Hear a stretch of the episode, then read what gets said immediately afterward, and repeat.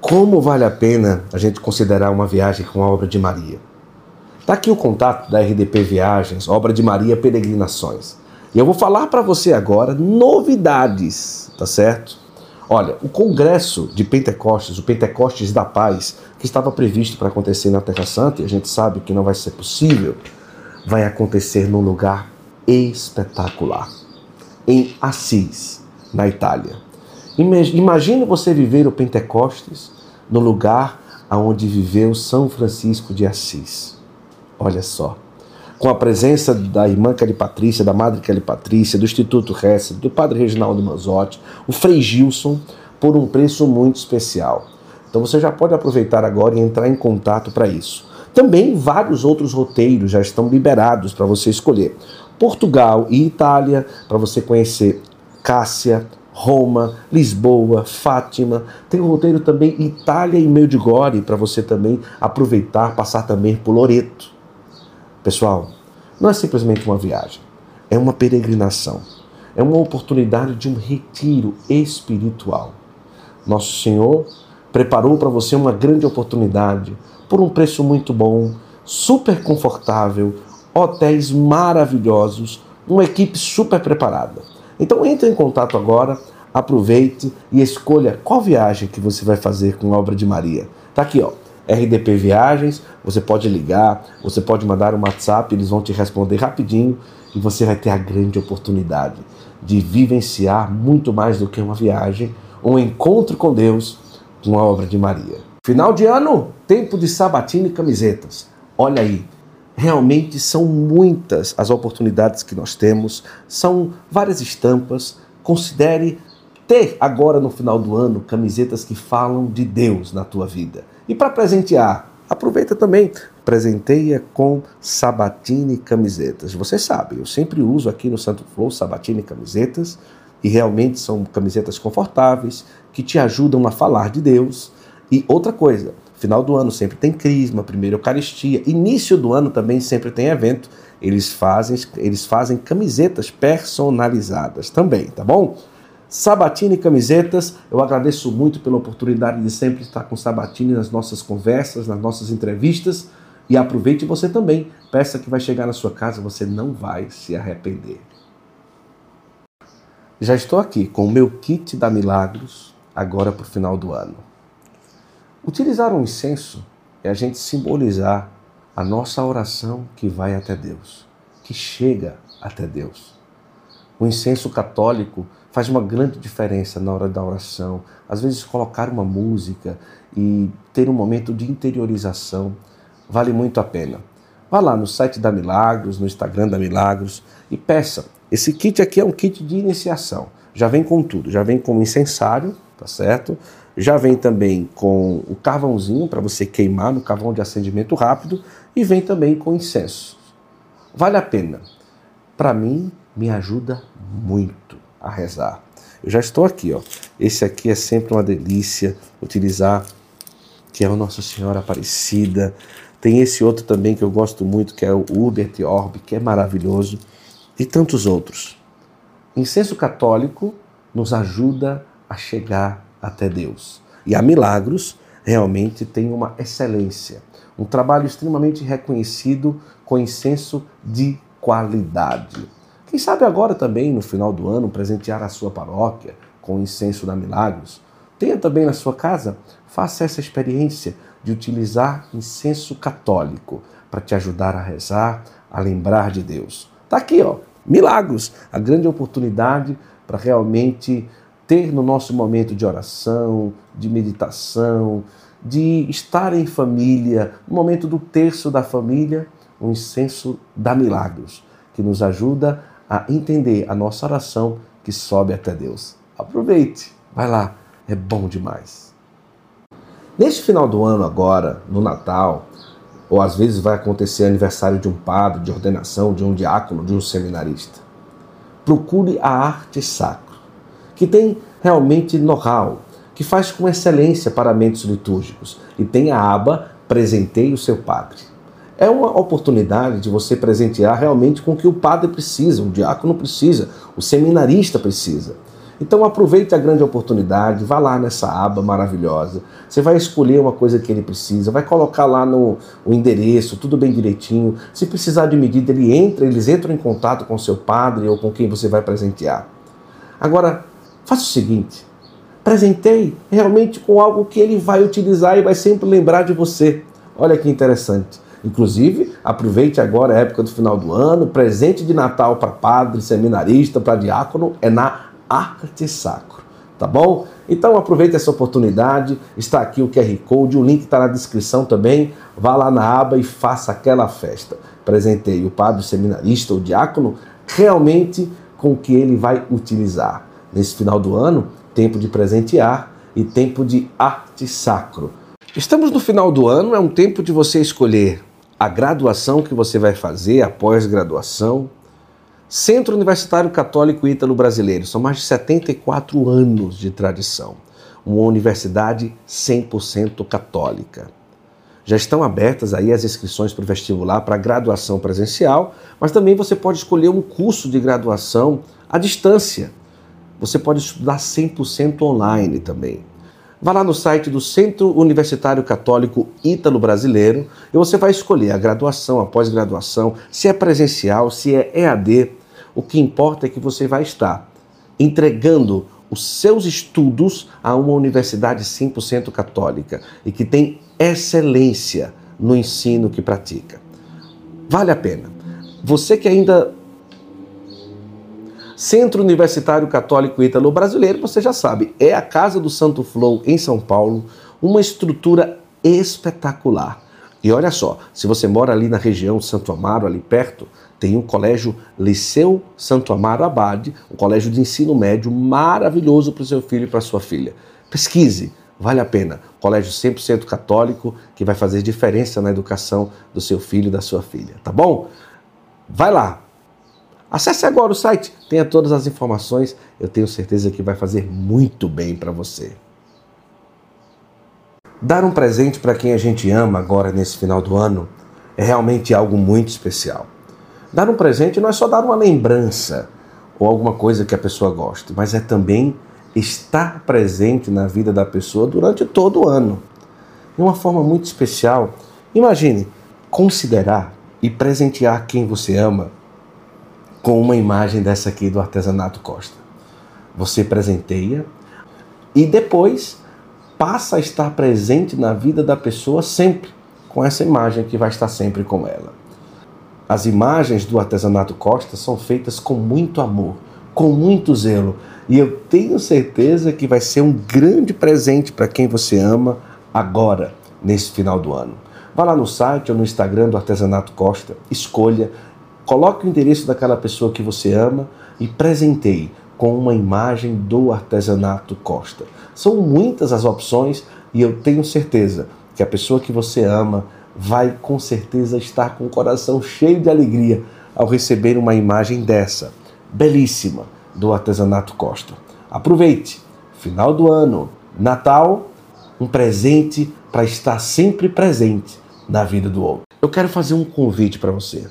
Conhecer a Gruta do Arcanjo. Um complexo que está sendo construído na cidade que eu moro, na cidade de São Miguel Arcanjo. Uma imagem de 69 metros mais ou menos um Cristo Redentor sobre o outro de altura, um prédio de 24 andares. Um complexo pensado nesta cidade, aonde o arcanjo Miguel apareceu em 1932.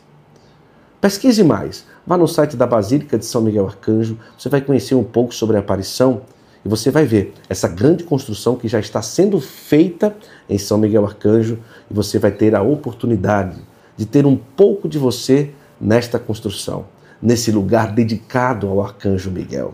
Seja um devoto de São Miguel Arcanjo, entre em contato com esse número que está agora na nossa tela e você vai ter a oportunidade de contribuir com um dos maiores complexos dedicado ao Arcanjo Miguel no mundo inteiro.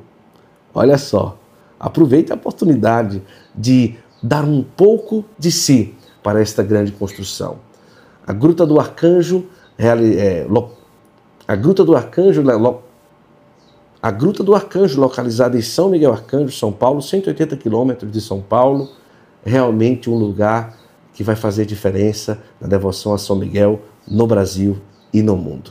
Vá lá, seja um devoto, entre em contato e ajude realmente essa obra de Deus acontecer e também expresse a sua devoção a São Miguel, dedicando um pouco de si nesta construção.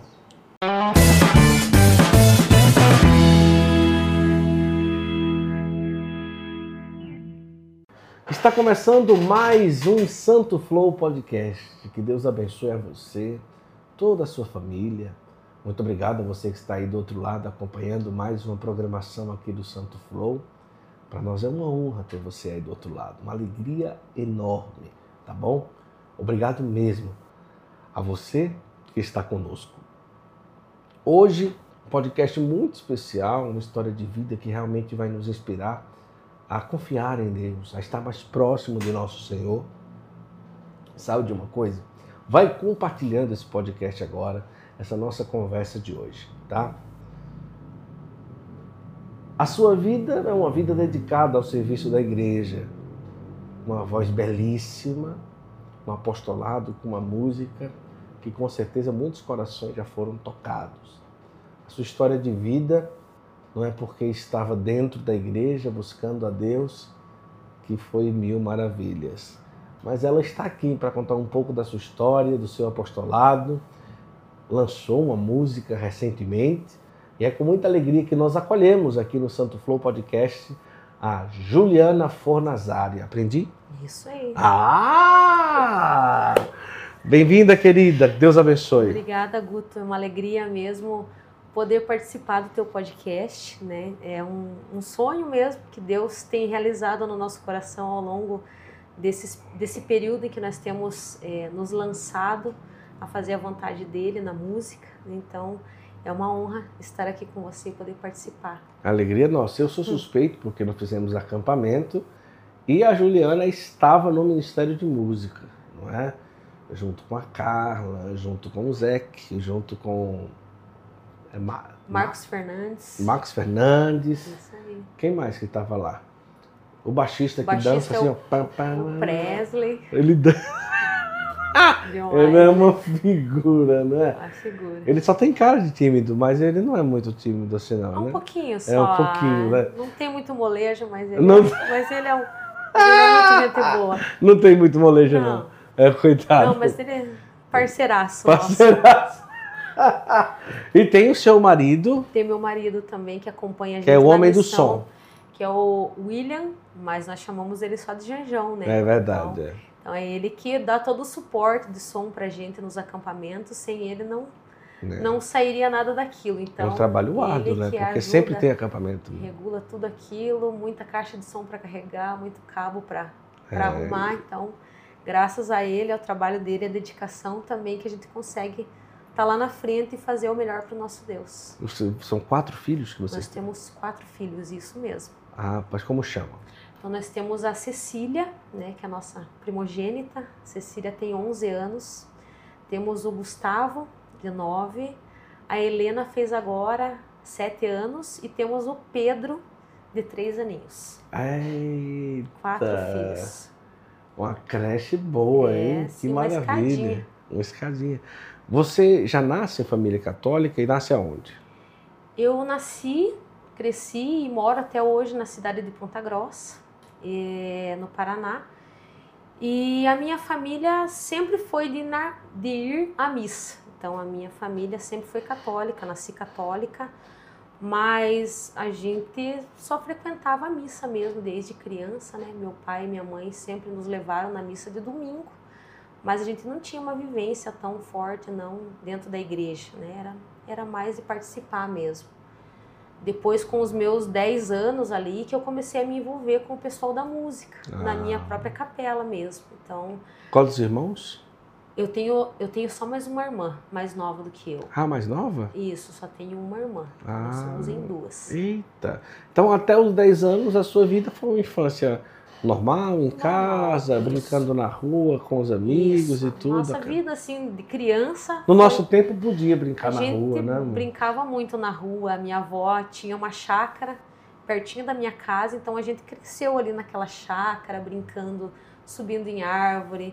Aí depois a avó fez uma piscina, a gente tinha piscina. Ah, que maravilha. É, no meio dos bichos, a minha avó tinha criação de vaca. A gente, né? Então, assim, nossa infância foi uma infância muito saudável, comendo fruta no pé. Né? Então, assim. Olha, que delícia, hein?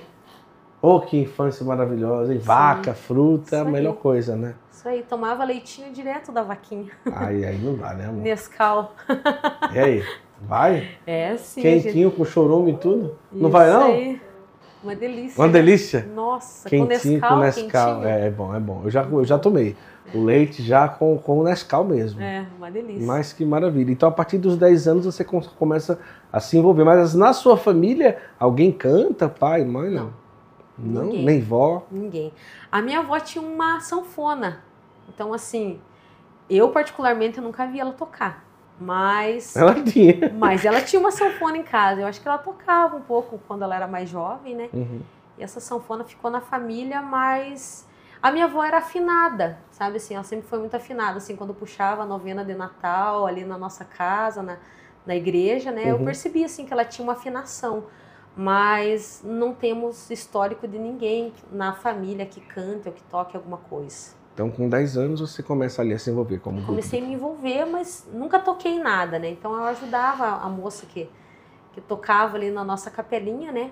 E, e a igreja, na verdade, quando foi fundada a capela perto da minha casa... Qual que era o padroeiro?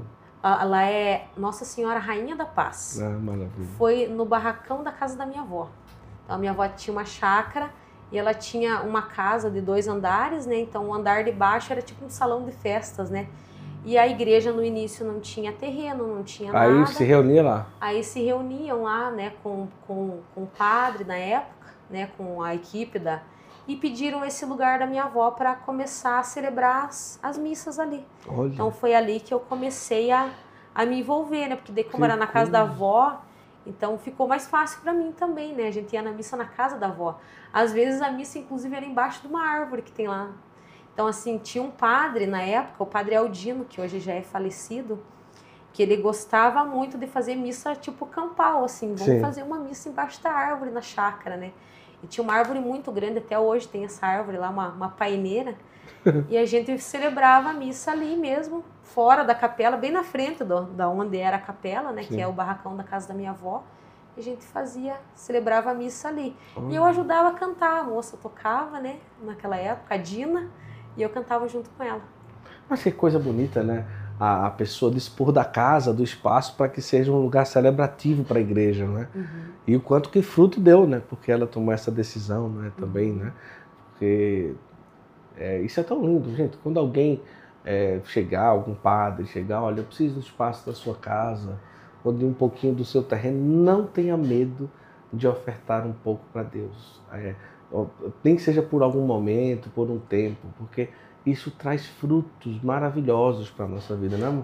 Isso é uma coisa extraordinária, é, um, é, é realmente um, um, um, resultado espiritual muito direto, né? Uma situação é, como essa. Mas com 10 anos você já sabia que você cantava, não? Não, não tinha muita noção. E até assim, a moça que acompanhava no violão, ela também, né? Arranhava algumas notas ali, enfim era mais a vontade de ajudar, né? Até que teve um dia, é, a minha tia, que era muito envolvida com essas coisas, teve uma coroação de Nossa Senhora e ela invocou que queria aquela música do Roberto Carlos, né? Nossa Senhora, me, me dê a mão. mão. E daí, dali que a gente começou, né? Vamos estudar a música, vamos tirar a música. Mas também, muito, muito criança, né? Não tinha noção nenhuma. E também não tinha, assim, pessoas que me orientassem nessa época para isso, né? É, começou a ficar isso mais forte, na verdade, na minha vida, né? A gente começou a ter um pouquinho mais de noção do que, é, do que era música mesmo, quando eu me envolvi com o pessoal que hoje caminha comigo no projeto Travessia. Sim. Que é o Antão, meu compadre, né? Com a Lu, esposa dele. O Zeke, que toca hoje comigo. Sim. Então, na época, ele era o nosso baterista, né? Hoje ele toca bateria, toca violão. Ele né? faz tudo, ele né? Faz, faz o que dá, né? E nós tínhamos um Ministério de Música, muito no início ainda, aí eu já tinha 13 anos.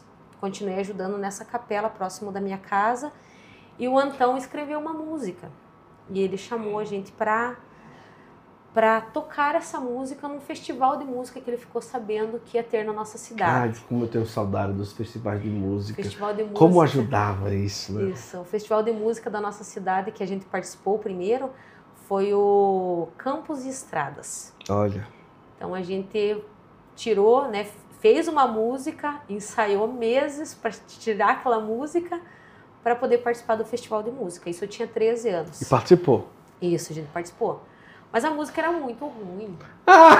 assim, é? Desculpa gente, o Antão, mas. Mas assim, naquela época a gente não tinha ah, claro, de nada claro, mesmo, né? Claro. Os meninos estavam começando a tocar. E, nossa, foi metade da galera do nosso bairro foi, encheram ônibus, bexiga e torcida e tal.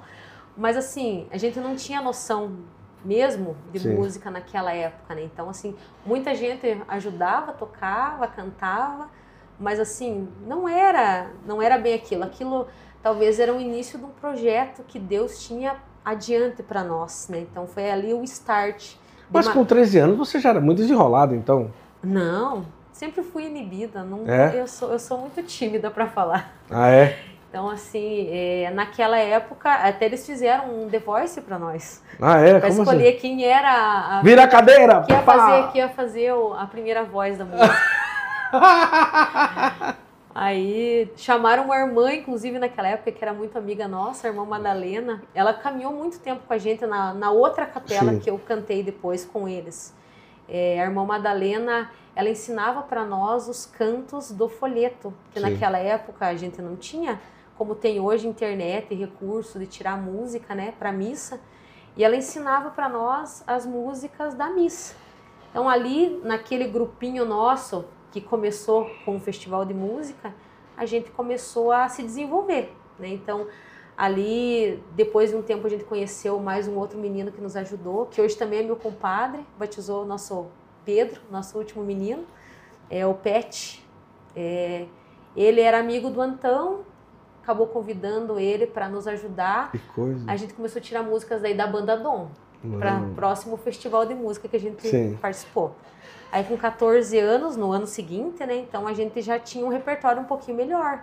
Nós tínhamos uma música autoral e tínhamos mais interpretação da banda Dom, para a gente Nossa, tocar naquela época, né? História, Violão, enfim, né?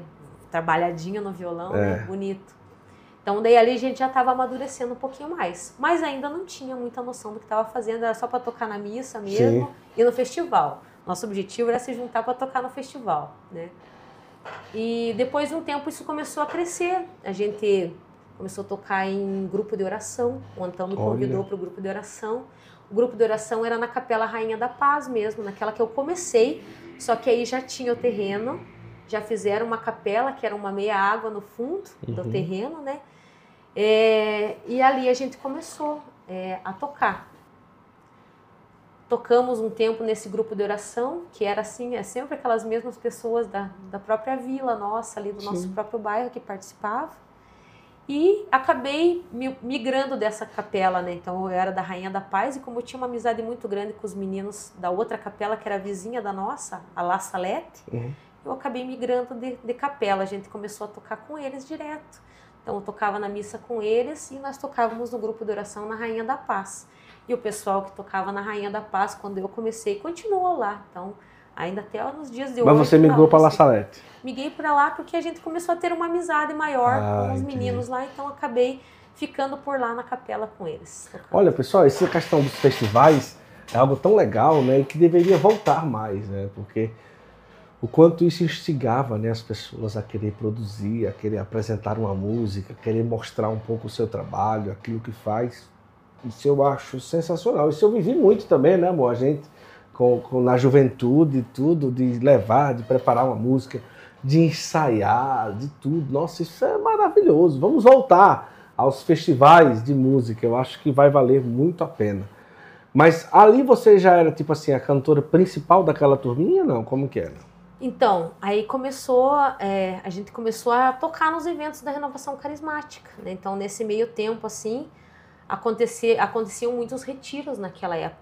Nesse ah, período tá. que eu tinha 14, 15 anos, 16. a gente começou a participar mais firme na renovação carismática. Então, ali a gente começou a tocar, inclusive, em, em retiros, retiros de dois dias, que começava na sexta e terminava no domingo também, né? E aí nós nos envolvemos muito com a renovação carismática, começamos a tocar nesses eventos. Aí a gente já tinha uma caminhadinha, né? Apesar de muito jovens, a gente já tinha uma caminhada assim dentro Sim. da música. Então, naquela época, a gente fazia, gravava um CD com várias músicas, tipo assim, a gente podia usar em momento de oração, Sim. Espírito Santo, enfim. Gravava um CDzinho lá com 30, 30 e poucas músicas. E a gente tirava essas músicas para tocar no grupo de oração e também que nos maravilha. retiros, né? Porque hoje a gente tem muito mais recurso, mas naquela época era assim, né? Então, CDzinho. a pessoa que primeiro me deu um CD gravado, que eu tive contato assim com grandes cantoras da época, foi o Marcial, ele era o guitarrista nosso. Sim. Que tocava numa capela vizinha ainda a nossa, mas ele acabou se juntando a nós e, e tocando com nós depois também. Ele gravou assim Adriana, Ziza, é, músicas assim também de grandes bandas evangélicas famosas Sim. na época, né? Então foi ali que eu comecei a ter contato maior com música mesmo assim de oração, não só da liturgia da igreja. Então assim ali que eu aprendi abraço de pai, é, é, músicas assim, Fogo Suave da Ziza, né? Então assim músicas que hoje fazem parte do nosso repertório, mas que são músicas assim que atravessam décadas, né? Sim, e não, não se envelhecem, né? São músicas assim que fazem parte da nossa vida até hoje. É, dali, desse ponto, nós acabamos nos envolvendo tanto com a renovação carismática que o Antão acabou assumindo o Ministério de Música e Artes da nossa ah, diocese. Entendi. Então, o Antão era o coordenador, sempre foi a pessoa que pensou, ele era o mais maduro da época dos nossos ali do Ministério de Música, e ele acabou assumindo, né, é, na época, a coordenação do Ministério de Música e Artes.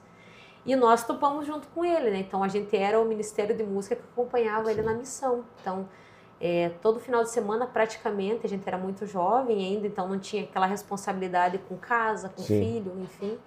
Então a gente aproveitou todo esse tempo da nossa juventude para sair evangelizar. Muito cedo, né? Você começa a ter uma, uma ação evangelizadora na igreja Isso. com responsabilidade já, né? Isso. né? Porque tem que dar conta, tem que ir lá, tem que ensaiar, tem que uhum. estar lá no local certo, no dia uhum. certo, no dia da, da missão em si, né? E a gente levava formação, então, para as cidades vizinhas ali que tinha perto do, de Ponta Grossa, né? Olha. Então enchia uma van de instrumento, a piazada para tocar, nós para cantar. Piazada, pessoal. Piazada é. Piazada. É porque piazada só tem lá em Ponta Grossa. Só é. escuto duas coisas que só tem em Ponta Grossa: é piazada e o outro é não sei o que, inho.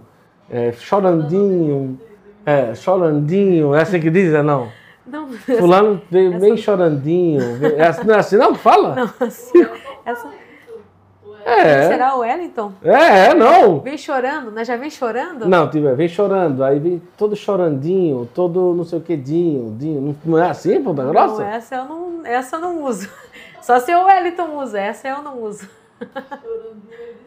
Ele disse hoje, não foi? É. Chega todo chorandinho. Uhum. O Marcinho fala muito isso. Ah, o Marcinho. É, o Marcinho, o Marcinho fala, fala muita, muita coisa diferente. Marcinho, muito o Marcinho fala muita coisa diferente. É um piá muito Mas, bom. É um piá muito bom. Um piá. Piá é rapaz, né? E tudo. Então, Nem é tão piá mais, né? É, já, já é, já, já é um tá homem já. É. Agora, no caso, é, você juntava piazada e, e, e, ia embora. Mas vamos, é, ia evangelizar. Então, quanto tempo que ficou aí esse ministério? Nós ficamos três anos, né, dentro da renovação carismática nessa nessa evangelização de é, na verdade nós levávamos formação para os músicos né para a parte pessoal que trabalhava com teatro e com Sim. dança dentro da igreja nessa época estava bem forte então é, nós levávamos formação para o pessoal que trabalhava com artes dentro da renovação carismática né olha que coisa e aí chegou um determinado período da nossa vida que o Antão passou num concurso e foi embora para uma outra cidade e nessa época também Olha. a gente acabou se dispersando. Então, assim, eu nunca deixei de, de estar na igreja, né? Só que eu acabei migrando para a paróquia Santa Rita. Nesse período, o Zé, que hoje toca comigo, né? Continua tocando comigo. Nós nos conhecemos desde a infância. Mas nesse período também ele foi ser músico mesmo, né? Então foi se profissionalizar, deu foco na carreira musical dele mesmo. E o Antão foi embora para Paranavaí, que foi a cidade onde ele passou no concurso do Instituto Federal. E acabamos, né? Cada um tomou Sim. seu rumo, tomou sua vida. Ele continuou servindo na, o Antão continuou servindo na missa com a Sim. esposa dele. Eu acabei formando, é, entrando para um outro ministério de música nessa época. Então, quem me acolheu ali dentro da Santa Rita, quando eu cheguei, eu comecei a tocar no, no Cerco de Jericó, na verdade. Olha, que coisa. Na quarta-feira tinha um Cerco de Jericó que enchia de gente. Pra gente entrar atrasado lá e ser do Ministério de Música e ficava no cantinho, nossa, você tinha que sair assim, empurrandinho a galera Sim. no cantinho para poder chegar, porque enchia aquilo. Era assim uma benção de, de, de cerco de Jericó que tinha naquela época. Então toda quarta-feira eu ia ou para participar ou para tocar. Então eram dois ministérios que revezavam ali as quartas-feiras e eu fui acolhida pelo Fogo do Céu, que hoje é o ministério do qual o Marcos Fernandes faz parte, que tocou no, no, no, acampamento junto com a gente. Sim o Presley e hoje o filho do Presley é baterista também. Nossa. Olha que maravilha. Então, o filho do Presley, vocês não viram ele tocando no acampamento, porque ele é muito novo. Eu vi! Viu? Eu vi ele, ele tocando no acampamento Mirim. No Mirim, isso mesmo. Toca muito bem. Toca muito, então ele fez. Ah, é filho dele? Ele fez o o que O que o pai não tem de molejo, ele tem, né? Tem. O menino é bom. É. Menino é muito Porque bom. o Presley é baixista, né? Se com 13 anos toca assim, imagina quando ele tiver. Ele toca muito mesmo, ele toca muito, ele toca muito. Muito bom. Então, é, na época não era ele o baterista, obviamente, Sim, ele claro. era um, uma criança. Então, nós formamos, tinha esse ministério de música e eles estavam precisando de um reforço no vocal. Então, me acolheram, né? E eu acabei ficando pela Santa Rita. Então, uhum. assim, daquela capelinha que eu tocava antes, e a gente já não tinha mais ministério de música, né? O pessoal continuou tocando lá, né? Tinha algumas pessoas que acabaram ficando. E eu fui para Santa Rita de Cássia que é a paróquia que hoje eu, eu participo mesmo, né? Minha comunidade. Mas hoje eu toco também na capela perto da minha casa, onde eu comecei. Ah, que maravilha! Então, assim, hoje eu tenho a oportunidade de ter o Zeke morando perto da minha casa. Então, o Zeke, que foi meu amigo de infância, que começou junto comigo, hoje também nós assumimos o compromisso também de voltar a tocar na capelinha aqui, onde tudo começou na minha vida também. Então, hoje a gente serve dentro da paróquia Santa Rita, nós temos a nossa escala lá, tocamos nos acampamentos também, mas a gente toca uma vez por mês nessa capela, que é perto da nossa casa, e servimos também em alguns eventos que tem nessa Sim. paróquia. Então, o Altimê tem Cerco de Jericó, tem Encontro dos Homens, então a gente sempre está ajudando lá também. Você, como uma jovem de Deus, o que, é que tinha na sua cabeça naquela época? Tipo, olha, eu vou arrumar um namorado na igreja, vou casar, vou, sei lá, vou ser freira, vou... O que é que passeava na sua cabeça e o que é que no que você sonhou e pensou acabou indo acontecendo? Então, eu, eu sempre tive essa vivência, assim, é, eu costumo dizer assim que Deus me preservou de muita coisa Sim. por essa caminhada na juventude dentro da igreja com amigos bons de Sim. igreja também. Então Deus me preservou de muita coisa, né, de de, de participar de festa que talvez não era pra, adequada para mim. Sim. Então, assim, não que eu não tenha vivido algumas coisas na minha juventude, que eu nunca tenha feito nada, né? Mas, assim, é, eu sempre tive aquela coisa de estar na igreja e dar testemunho também daquilo que, que eu estou vivendo, que eu estou cantando. Então, eu não, na verdade, eu não tinha uma expectativa naquela época, por exemplo, quando eu conheci o meu esposo, ele era meu amigo. Então, assim, não é que eu não olhasse para alguns rapazes e imaginasse que eu poderia casar ou namorar Sim. com esse ou com aquele, mas assim, eu não tinha pretensão nenhuma com ele, né? Então, assim, tudo foi uma grande amizade que, que surgiu ali na missão também. Foi uma das viagens que a gente fez. É... Ele deu um jeito de começar a mexer com som? A gente, a gente, na verdade, naquela época não tinha nada a ver com som. Naquela época, realmente, ele foi para ajudar no teatro. Sim sobrou um lugar na van, vamos levar quem que a gente vai levar? E ele acabou indo. Meu ele, esposo! Ele era intercessor naquela época, nosso. Intercessor. E ele foi, e o único lugar que sobrou na van nesse dia era no fundão. Então sobrou só um lugar no fundão para nós dois. Falei, então vamos lá, né? Eu, só que eu nunca tinha conversado com ele. Sim. Já tinha visto ele no grupo de oração Fogo do Céu, que é do mesmo Ministério Fogo do Céu, Sim. lá da paróquia Santa Rita, que hoje eu estou. E a gente vez em quando ia tocar nesse grupo de oração com eles. Então, eu acabei conhecendo ele lá, mas eu nunca tinha sentado para conversar com ele. Nessa viagem a gente acabou se conhecendo E dali em diante a gente começou a ir na missa juntos. Hum. Então, assim, ele ia me buscar na faculdade, ele já trabalhava nessa época, eu também. Ele ia me buscar na faculdade e a gente ia na missa ao meio-dia, na, paró na paróquia do Rosário. Na, Uhum. nossa, igre na nossa cidade tem é, duas paróquias ali no centro que tem missa ao meio-dia, que é a igreja Sagrado Coração Uhum. e a igreja do Rosário. E a gente sempre ia na missa da igreja do Rosário. Ah, E daí a gente ficava na praça conversando e tal, e foi se formando uma amizade ali as igrejas eram no centro. no centro da cidade. Sagrado Coração e do Rosário. E a do Rosário. Era do Rosário que a gente ia, não era no Sagrado Sim, sim, Coração. sim. A gente ia na igreja do Rosário, que era mais perto para nós ali. Aí tinha uma praça ali na frente, a gente sempre ficava conversando por ali, até dar o nosso horário de almoço e cada um seguia a sua vida, né? Ele ia para as coisas dele.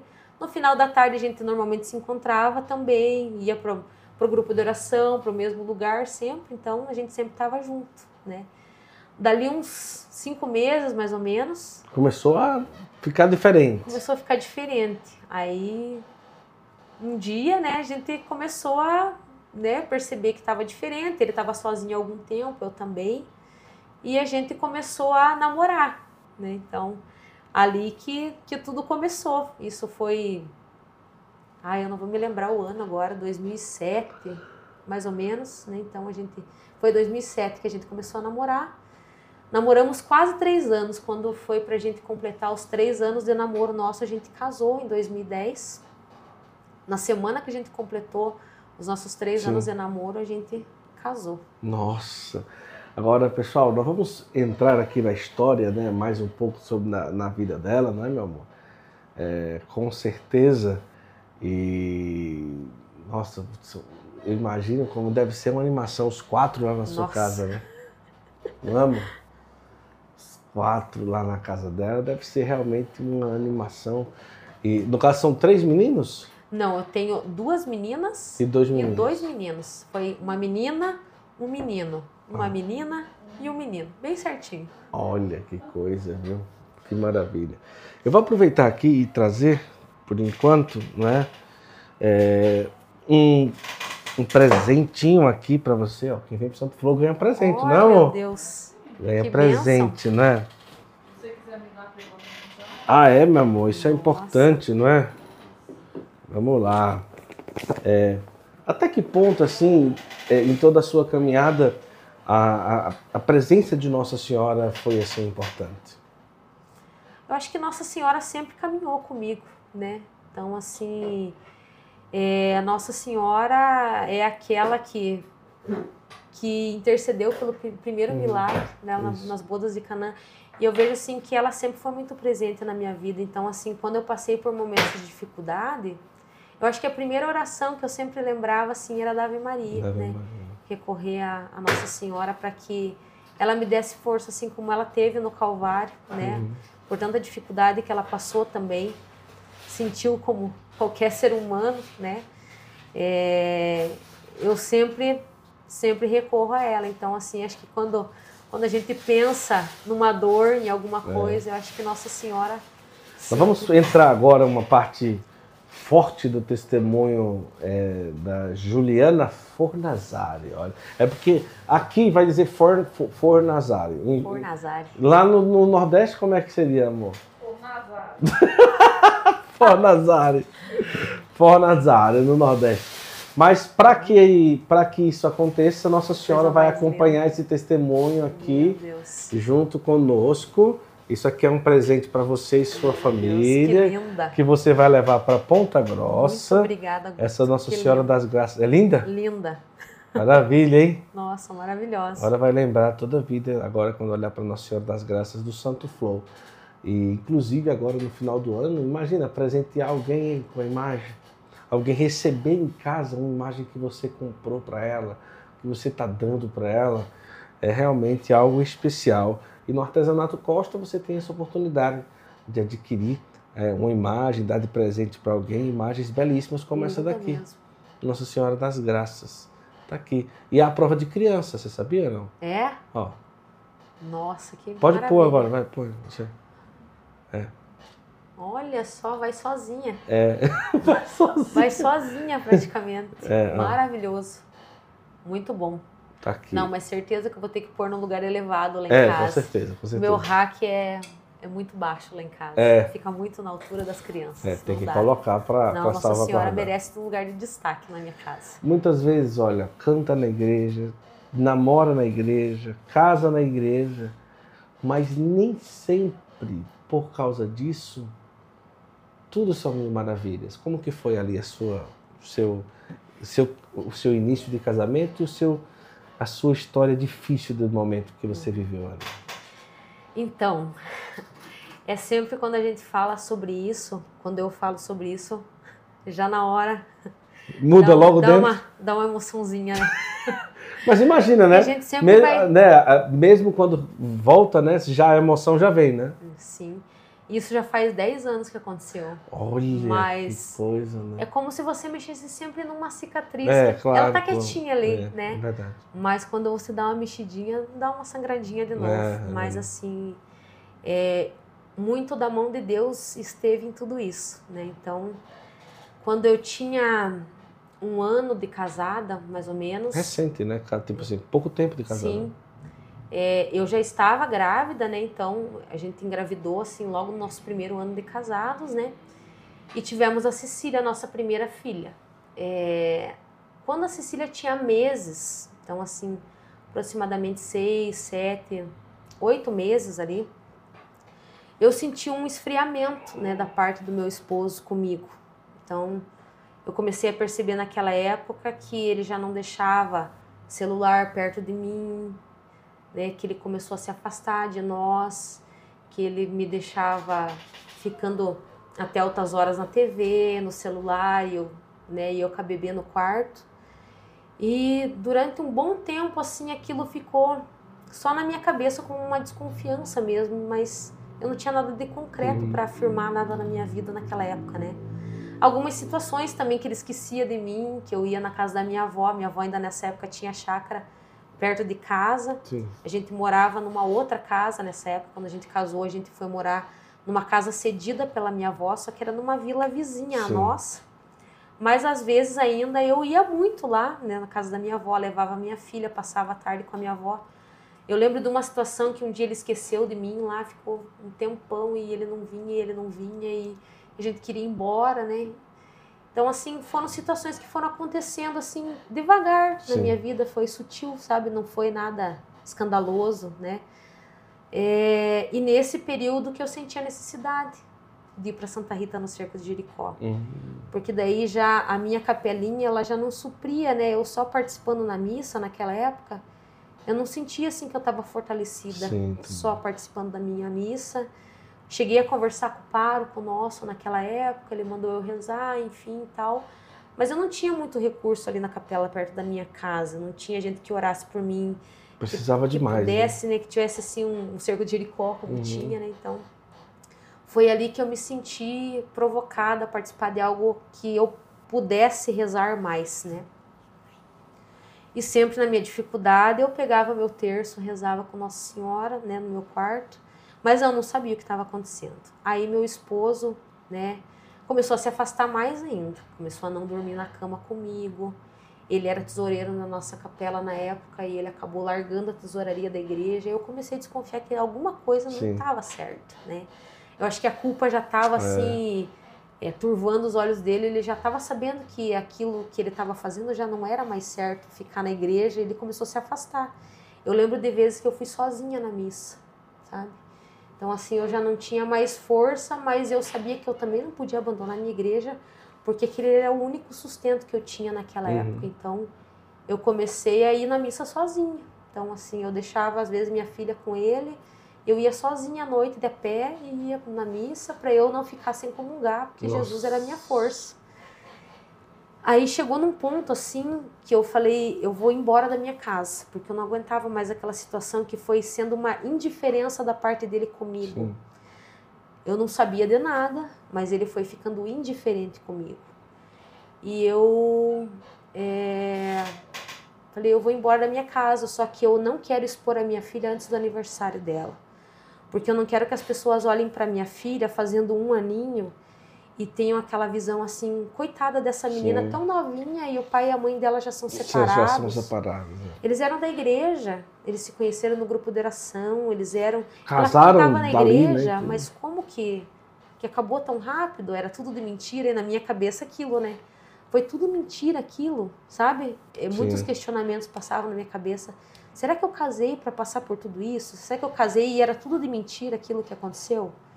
Tanta gente que a gente convidou para aquele bendito casamento, eu falava, meu Deus, não pode ser, né? Que tudo vai acabar assim, Meu desse Deus. jeito. Aí eu acabei saindo da minha casa, voltei para casa da minha mãe, pedi ajuda pro meu pai para voltar para casa da minha mãe, porque eu nesse período eu entrei numa de- depressão muito profunda. Eu não aceitava ir no médico e, e Mas achar então que eu vocês estava acabaram depressiva. ali pela indiferença, mas não tinha nenhuma certeza de não, nada. não tinha nenhuma certeza de nada. Eu só tinha uma certeza de que ele não estava disposto a lutar mais, mais por nós. Sim. Eu cheguei, inclusive, a arrumar um emprego e eu saí desse emprego Cara, porque eu ficava no meu trabalho tentando encontrar um motivo, alguma coisa e, e falar com ele para a gente tentar resolver aquilo. Só que ele não dava nada para mim. Então, assim, caramba. eu cheguei em casa, escrevia, rezava, escrevia muitas coisas porque eu queria falar para ele tudo aquilo. Chegou um ponto assim que eu já não tinha nem força. Acho que eu só entreguei aquela carta para ele, falei que eu queria saber o que estava acontecendo para a gente conseguir lutar pelo nosso casamento, porque eu não tinha como lutar por uma coisa que eu não sabia o que, que era. E quando eu partilhava com os meus amigos do Ministério de Música, eles achavam que era coisa da minha cabeça naquela época. Ah, entendi. Ju, não tem nada, gente, eu não ia fazer uma coisa dessa. Mas por que, que ele esconde o celular de mim então? Por que, que ele tá desse jeito comigo? É. Falava, Piazada, converse com ele, veja o que, que tá acontecendo, vê se vocês conseguem arrancar alguma coisa. E não saía nada, né? Então, é... falei, então, quando passou o aniversário da minha filha, eu voltei pra casa da minha mãe. E eu deixei ele sozinho em casa. Sei lá, pra ver se saía alguma coisa dali, né? Aí ele ficou sozinho, queria continuar morando sozinho lá, porque acho que ele sabia que estava fazendo coisa errada, né? E, e eu também, de certa forma, sabia, mas não sabia o que era. E depois de três meses que eu saí da nossa casa, eu descobri pela minha sogra, foi ela que descobriu e contou para mim que ele estava se envolvendo com uma outra pessoa, que ele estava já há algum tempo com essa pessoa, provavelmente desse período que ele ficou indiferente Sim. comigo em casa, mas ele não assumia, né, nem ela e nem para mim que estava com essa pessoa, né? Então assim, ele ficou com nós duas. Então assim, uma situação de adultério mesmo, que ele estava casado comigo, não abriu o jogo com ela e, né, ela sabia que eu era casada porque ela me conhecia. Eu soube quem era a pessoa, ela trabalhava com ele. E me doeu muito assim, porque eu trabalhei inclusive com essa pessoa na casa dela, sabe? Nossa. Então, assim, era uma pessoa que eu conhecia. Ela não era de caminhada, não era de igreja, Tinha não uma era de nada. Sabia Mas quem eu era. conhecia quem era, ela trabalhava com ele. E foi quando ela começou a trabalhar lá com ele que aconteceu tudo isso. Então, é, o meu mundo caiu. É, eu né? queria dizer, o que é que passava pela a sua minha cabeça depressão ali naquele início? ficou profunda, né? Porque daí, assim, eu já estava no processo de depressão, eu perdi mais de 10 quilos nessa época, Nossa. em três meses. Eu precisava tomar medica- medicamento, inclusive, para dormir, porque minha cabeça não parava, né? De É, pensar o que, que eu poderia ter feito de errado para tudo isso ter acontecido. O que, que era que estava acontecendo, que até os três meses acontecerem e eu descobri o que estava acontecendo, a minha cabeça não parava, porque eu queria descobrir o que, que se passava e não, e não descobria, né? E nesse período eu continuei tocando no Cerco de Jericó com os meus amigos. Não parou, mesmo na Nunca- depressão. Nunca ninguém me deixou de lado. Então, assim, eu sempre fui amparada, com certeza, pelas mãos de Nossa Senhora, mas através da vida dos meus irmãos da igreja. Uhum. Então, assim, apesar do Antão não estar perto de mim, ele estava lá em Paranavaí, numa cidade bem distante da Sim. nossa, eu sempre falava com ele por telefone, ele sempre ligava para mim. É, eu sempre caminhei com o Marcos Fernandes no Ministério de Música, ele ia inclusive me buscar em casa para eu tocar com eles, quando não tinha carona, quando Uhum. não tinha com quem ir. É, o padre Márcio, que celebrava o Cerco de Jericó, sempre me chamava, Juliana, vem aqui na chácara que eu preciso que você venha cantar numa missa para mim.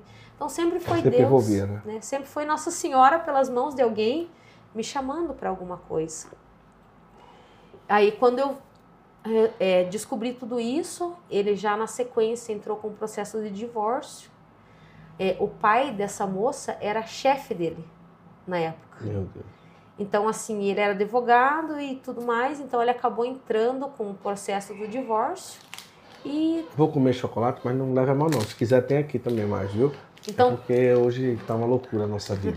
Fica à vontade. Ele entrou com o processo de divórcio. isso, ele chegou a entrar com o processo de divórcio, porque acho que ele pensou mesmo que eu não ia querer continuar com ele depois de tudo aquilo, né? Então, ele estava decidido, ele inclusive chegou a morar com essa pessoa.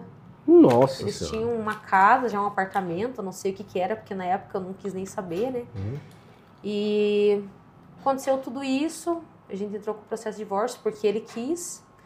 E eu falei pra ele, inclusive, pra ele me devolver a aliança, porque eu falei assim, já que a, a nossa aliança não foi válida pra você, que pelo menos isso tenha um fruto na vida de alguém. Então, eu pedi pra ele me devolver a aliança para que a gente pudesse doar para Canção Nova. Que na época eles estavam construindo o Santuário do Pai das Sim. Misericórdias e estavam pedindo doação de ouro. Falei assim, então que pelo menos aquilo que foi uma desgraça na minha vida, que servisse para que outras pessoas fossem evangelizadas, porque eu, Uhum. eu não tinha expectativa de, de ter um retorno da minha família. É, nesse processo, então, que eu me divorciei dele, que eu me divorciei não, que eu fiquei separada, né? Porque o nosso divórcio, na verdade, quando chegou no processo de assinar, é, nesse período que a gente ficou separado, o padre Pedro, que hoje é, Sim. está no Mosteiro Trapista, entrou na história. Então, Ah. assim, tudo isso já estava muito decidido na minha cabeça e na cabeça dele, que ele ia Nesse tempo que ele estava lá, vocês se falavam, vocês trocavam mensagens. Nós nos, nos víamos porque ele sempre pegava a nossa filha para passear. Pelo menos uma ou duas vezes por semana ele ia no portão da minha casa, pegava a nossa filha e saía passear com ela. Levava Isso pra- alimentava a esperança ou agravava a depressão? Não, eu tinha raiva dele nessa época. Claro, né? Muita raiva. Porque daí depois, é, antes de eu descobrir, eu não sabia o que estava acontecendo. Não era uma raiva ainda. Antes de eu descobrir, eu só é, não conseguia entender por que, que ele estava daquele jeito comigo, Sim. né? Mas depois que eu descobri, eu tinha muita raiva. Então, assim, eu cheguei a falar algumas coisas para ele que agora eu não me lembro.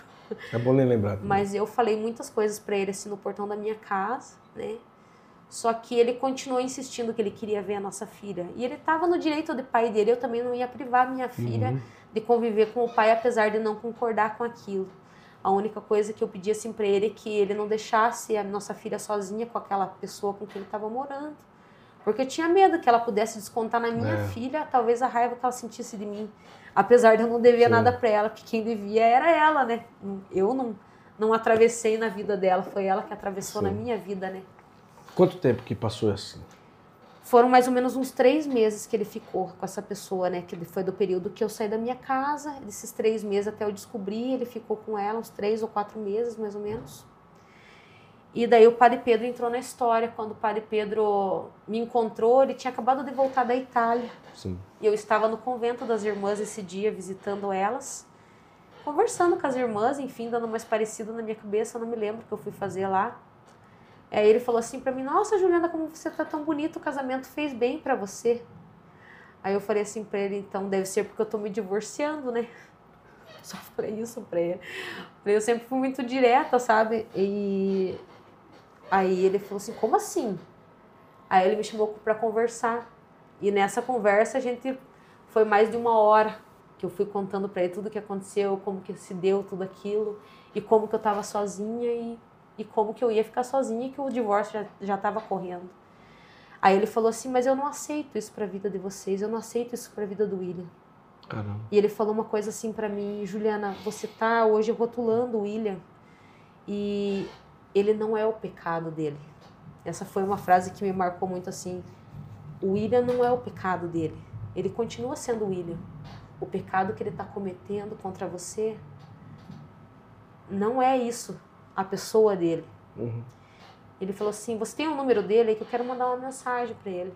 E ele pegou meu telefone, né, falando com ele que queria falar com ele. Nessa mesma semana, eu não me recordo que dia da semana que era essa conversa nossa, mas ele ele respondeu ao Padre Pedro que ele queria conversar com ele também. Então, no domingo de manhã, ele resolveu que ia falar com o Padre Pedro. Ele sabia onde ia encontrar Sim. ele, na paróquia Santa Rita. E ele foi só com a roupa do corpo, lá na paróquia Santa Rita, procurar o Padre Pedro. Só que disso ele não encontrou o Padre Pedro. Então, assim, ele acabou indo para outros lugares, foi na casa do meu cunhado e foi se perdendo pela cidade e não conseguiu falar com o Padre Pedro nesse dia. Mas ele sabia que o Padre Pedro queria conversar com ele e nessa época ele também já estava arrependido do pecado que ele estava cometendo e de estar morando com essa pessoa. E ele voltou para mim, como ele mesmo diz, igual o filho pródigo. Nesse mesmo domingo, no final da tarde, ele saiu de casa de manhã, né, da casa da pessoa com quem ele estava morando. E à tarde a gente se encontrou. Nossa. E eu recebi ele só com a roupa do corpo. E como foi ter a, a força de receber de volta? Aí é onde é um ponto muito difícil, né? De verdade mesmo, Guto, eu acho que eu demoraria mais se fosse a Juliana carnal falando. Mas eu acho assim que o sacramento e o amor que eu sinto por ele prevaleceu nessa hora e a gente já voltou para casa no mesmo dia junto. Uhum. Eu acho que se fosse a Juliana Carnal falando, né, ela pediria um tempo, né? Vai para casa da tua mãe, sei lá, vamos conversar daqui a um tempo, quem sabe. Mas eu não consegui. Eu acho que como aquele pai que esperava um filho, Sim. ele não conseguiu esperar. É, eu acho que a saudade era tão grande daquele filho que saiu da casa É.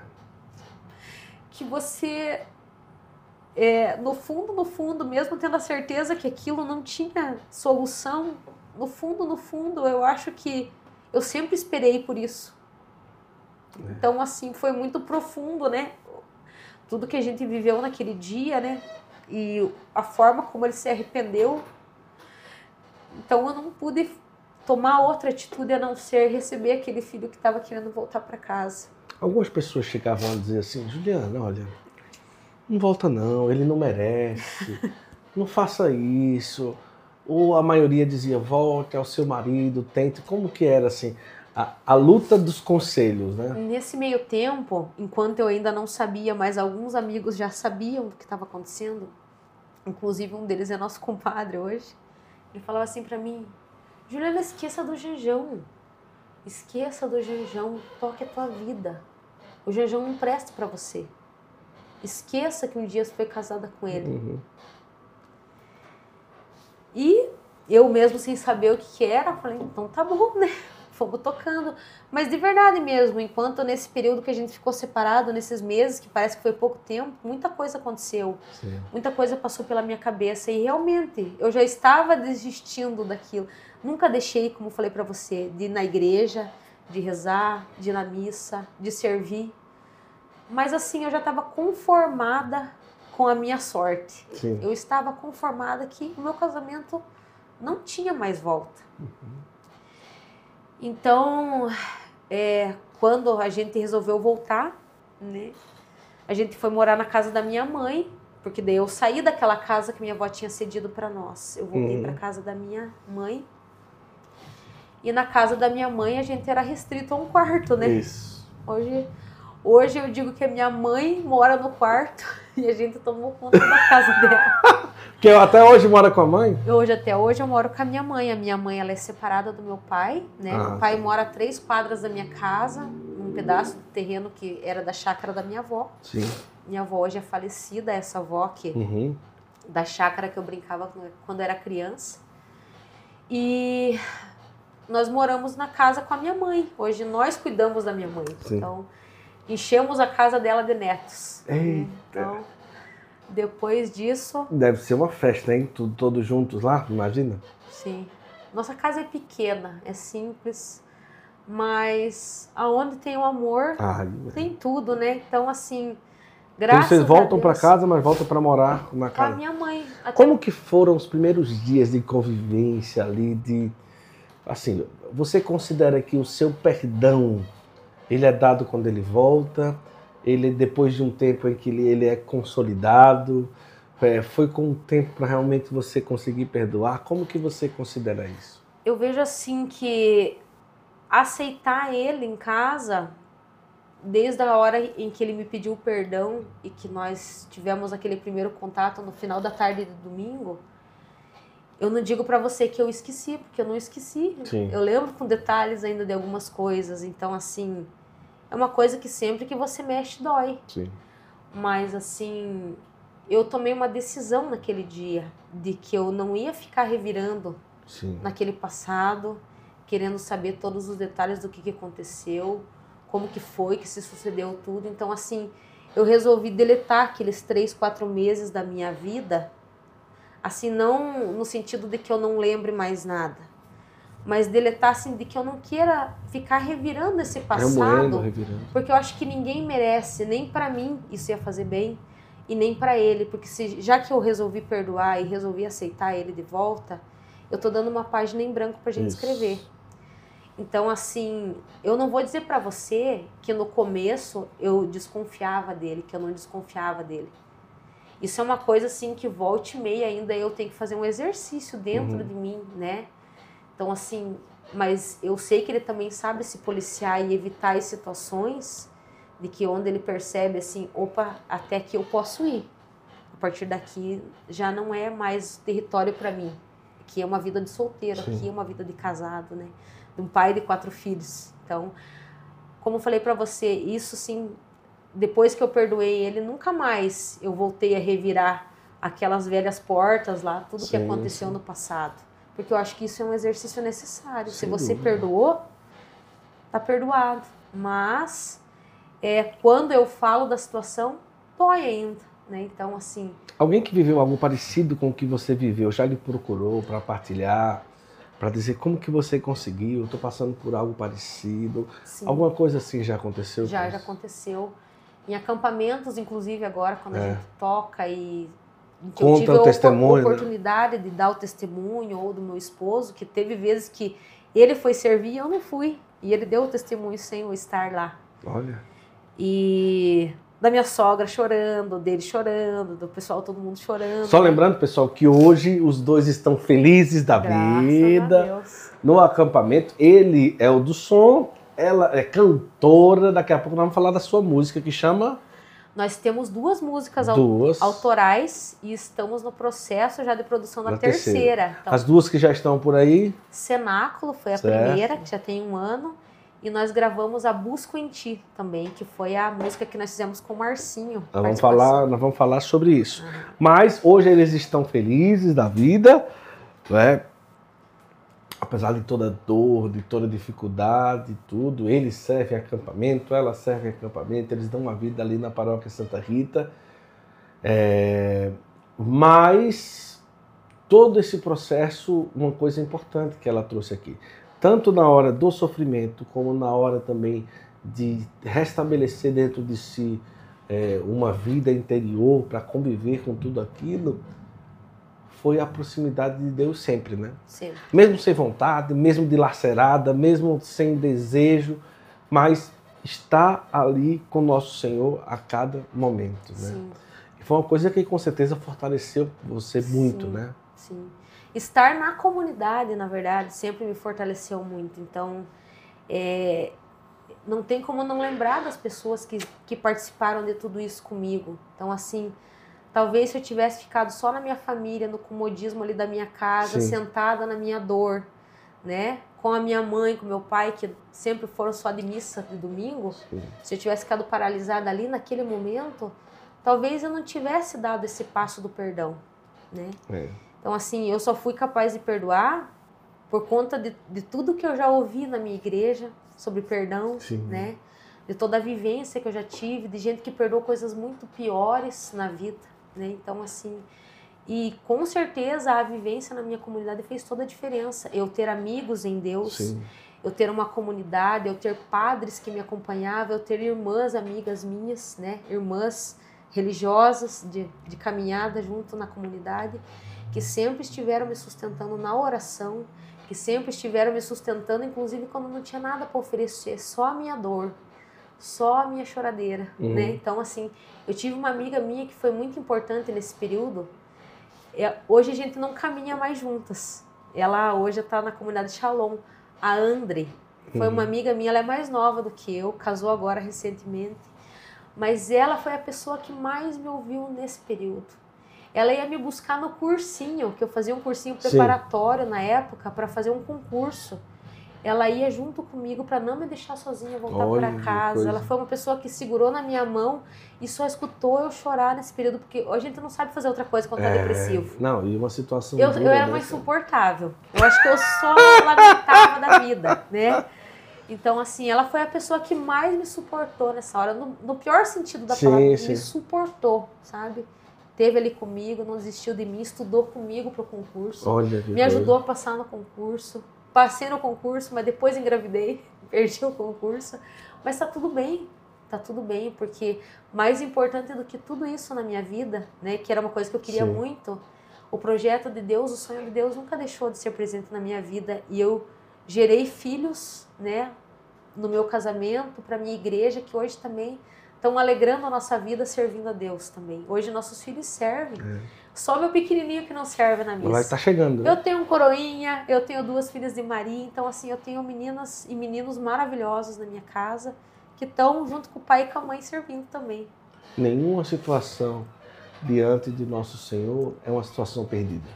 Então, muitas vezes a gente é, se entrega, ah, não tem mais jeito. Olha aí, a vida da Ju. Que coisa, né? Uma situação que se parecia mesmo sem volta, nosso Senhor dá um jeito e tudo acontece, né? E quanto tempo já que vocês estão aí firmes e fortes? Firmes e fortes na Depois do perdão. depois do perdão, 10 anos. Olha aí, 10 10 anos. anos. Já fizeram 10? Nós temos, vocês falam 10 anos do perdão. É, 10 anos do 10 perdão. anos do perdão já tem. Nossa senhora. O que, é que você acha? Coloca aí nos comentários. É possível um perdão numa situação dessa? É, você já viveu algo parecido? Coloca aí nos comentários. E eu tenho certeza que o testemunho hoje que a gente está escutando aqui no Santo Flow, muitas pessoas até acabam é, se identificando né, pela situação difícil. Mas vamos falar da música. São duas músicas que estão no YouTube e Spotify. Então, isso. Juliana Fornazari. Juliana Fornazares procura por Cenáculo, que é a primeira música, que foi uma música que fala exatamente daquela passagem do, do Pentecostes. Sim. Então, o Antão é o compositor da música, Ah, né? nosso amigo de caminhada desde o começo, começou a escrever as músicas para nós.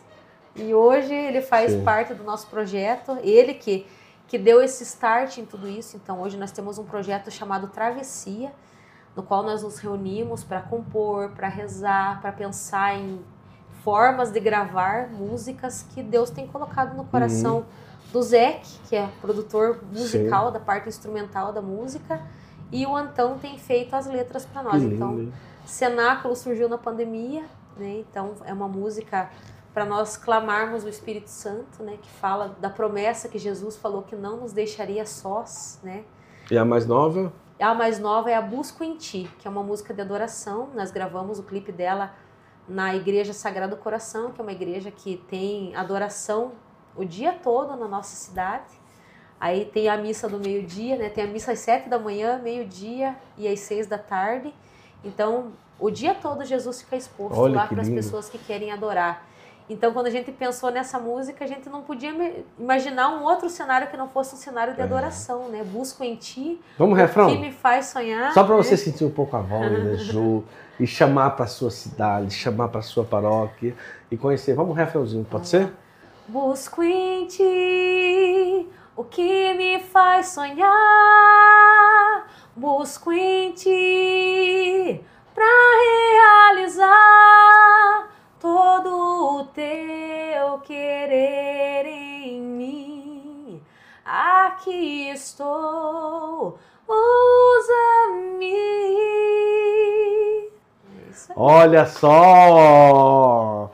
Eu quero dizer para você acompanhar, conhecer o trabalho que a Ju está fazendo. O Zé que está ajudando, está sempre perto, Sim, né? sempre. O Zé que é o nosso tá ali. produtor, né? Produtor musical, ele que pensa nos arranjos. No Instagram músicas. está Juliana Fornazari. Juliana Fornazari no Instagram e no canal do YouTube também. Outra coisa que tem no canal do YouTube, é, Guto, nós trabalhamos também para ajudar na liturgia da igreja. Então, toda segunda-feira nós temos salmos. Opa, olha aí. Então, quem precisa- Muito bom. Quem precisa então de melodia nova para salmo, toda segunda-feira tem uma Já é o salmo para o domingo para que vem. o domingo que vem. Então tem uma semana para ensaiar. Isso mesmo. Na segunda-feira ao meio-dia a gente posta lá a nova melodia para você no domingo que vem poder executar. E já tá cifradinho, tá tudo certinho lá. Juliana Fornazari. Só... Isso aí. Vai Juliana lá, aproveita o Fornazari. salmo lá na segunda-feira, quem tem experiência de muitos anos de igreja, não é?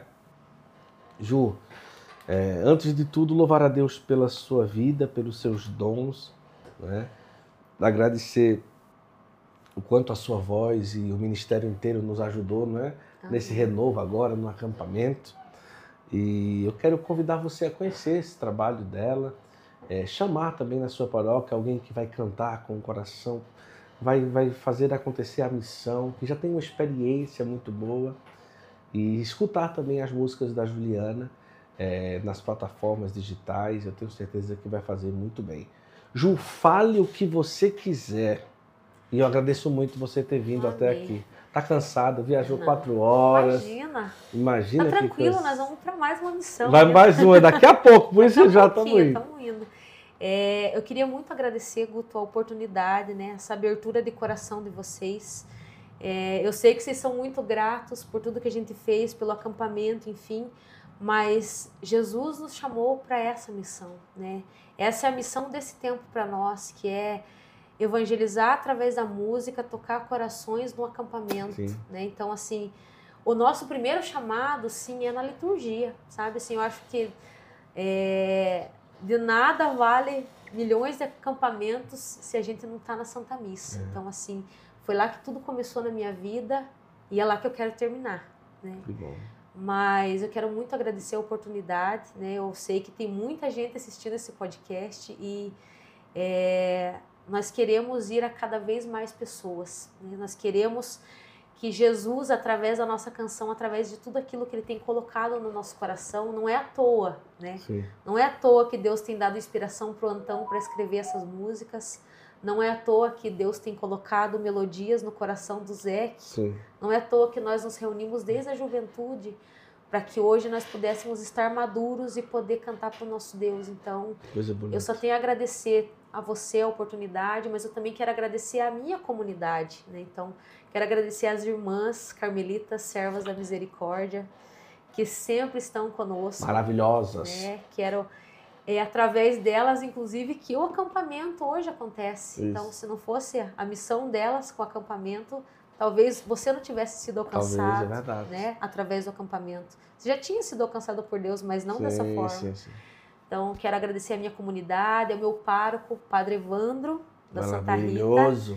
Mas eu também quero agradecer um outro pároco que hoje acompanha a gente também, que também deu a sua bênção para o nosso projeto, que nós também caminhamos lá, que é a nossa paróquia local, Padre Edemar, que caminha junto com a gente.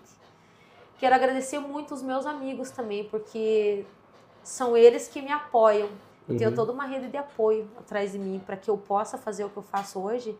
Eu tenho uma família que me apoia, que cuida dos meus filhos para eu poder estar aqui É, só são quatro, né, né? amor? Minha sogra, minha cunhada, minha mãe, meu sogro, meu cunhado, um monte de gente que me ajuda nisso. Inclusive minha filha mais velha hoje está me Sim. ajudando muito.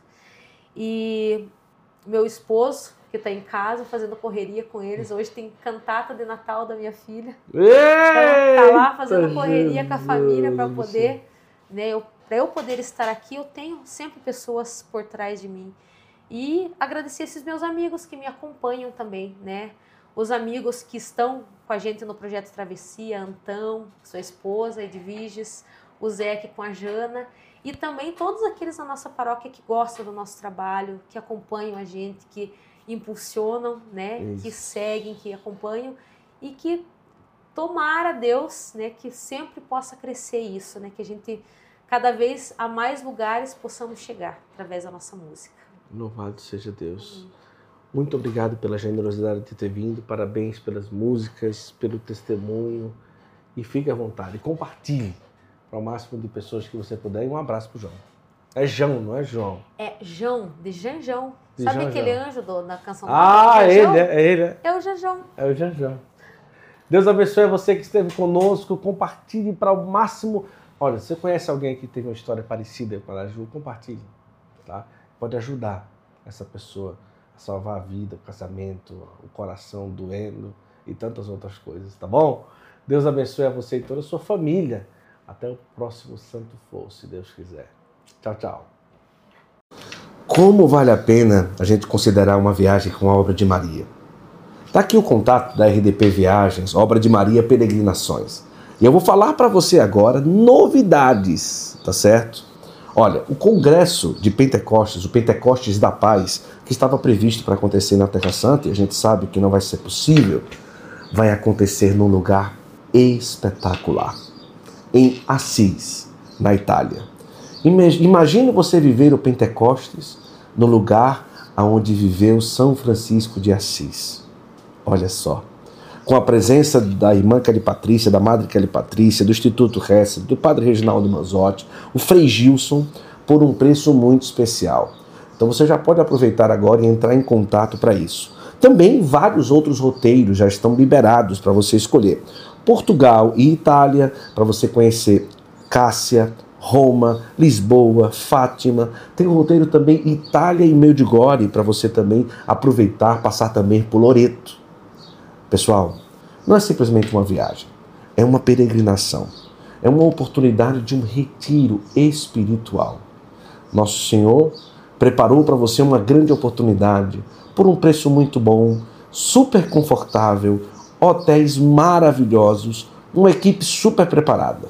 Então entre em contato agora, aproveite e escolha qual viagem que você vai fazer com a obra de Maria. Tá aqui, ó. RDP Viagens, você pode ligar, você pode mandar um WhatsApp, eles vão te responder rapidinho e você vai ter a grande oportunidade de vivenciar muito mais do que uma viagem, um encontro com Deus com a obra de Maria. Final de ano, tempo de sabatina e camisetas. Olha aí, realmente são muitas as oportunidades que nós temos, são várias estampas. Considere ter agora no final do ano camisetas que falam de Deus na tua vida. E para presentear, aproveita também, presenteia com sabatina e camisetas. Você sabe, eu sempre uso aqui no Santo Flow sabatina e camisetas, e realmente são camisetas confortáveis que te ajudam a falar de Deus. E outra coisa, final do ano sempre tem crisma, primeira Eucaristia, início do ano também sempre tem evento. Eles fazem, eles fazem camisetas personalizadas também, tá bom? Sabatini Camisetas, eu agradeço muito pela oportunidade de sempre estar com Sabatini nas nossas conversas, nas nossas entrevistas.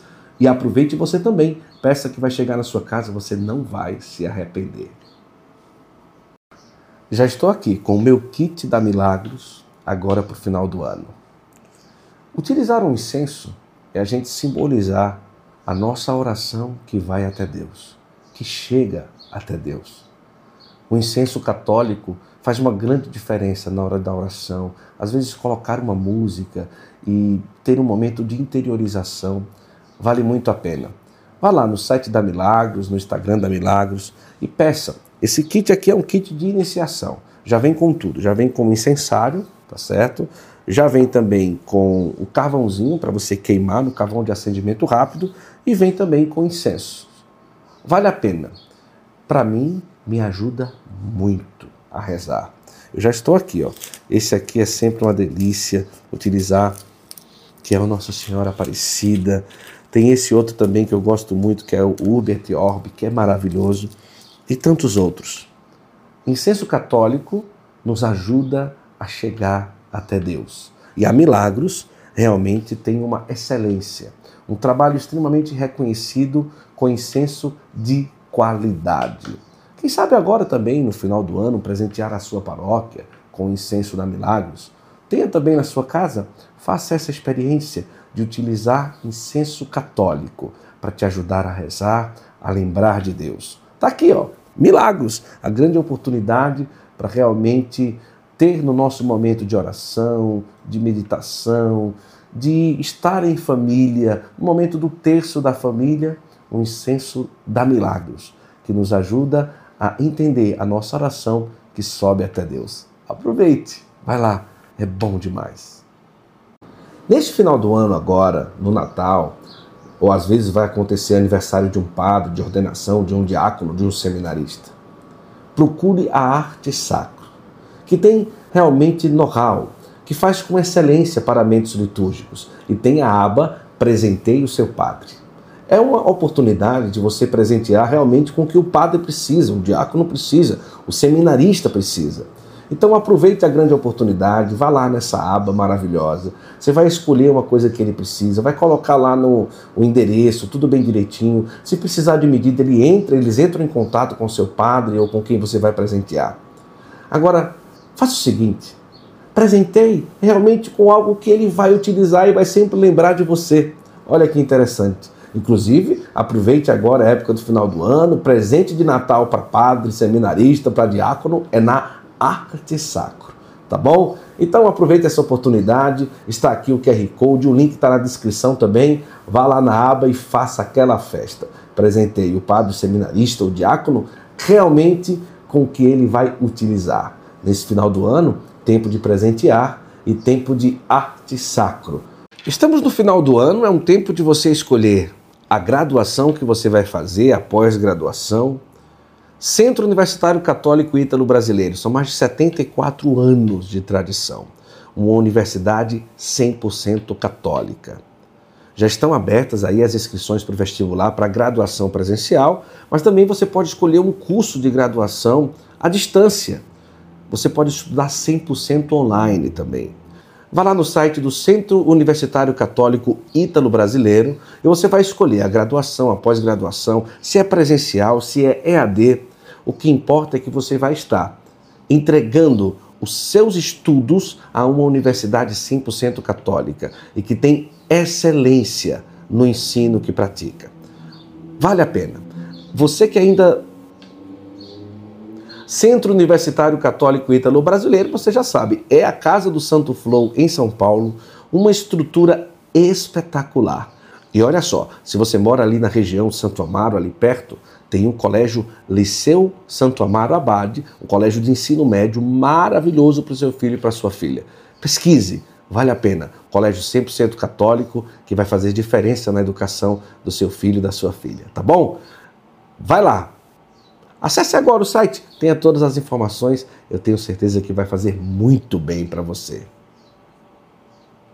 Dar um presente para quem a gente ama agora nesse final do ano é realmente algo muito especial. Dar um presente não é só dar uma lembrança ou alguma coisa que a pessoa goste, mas é também estar presente na vida da pessoa durante todo o ano. De uma forma muito especial, imagine considerar e presentear quem você ama com uma imagem dessa aqui do artesanato Costa.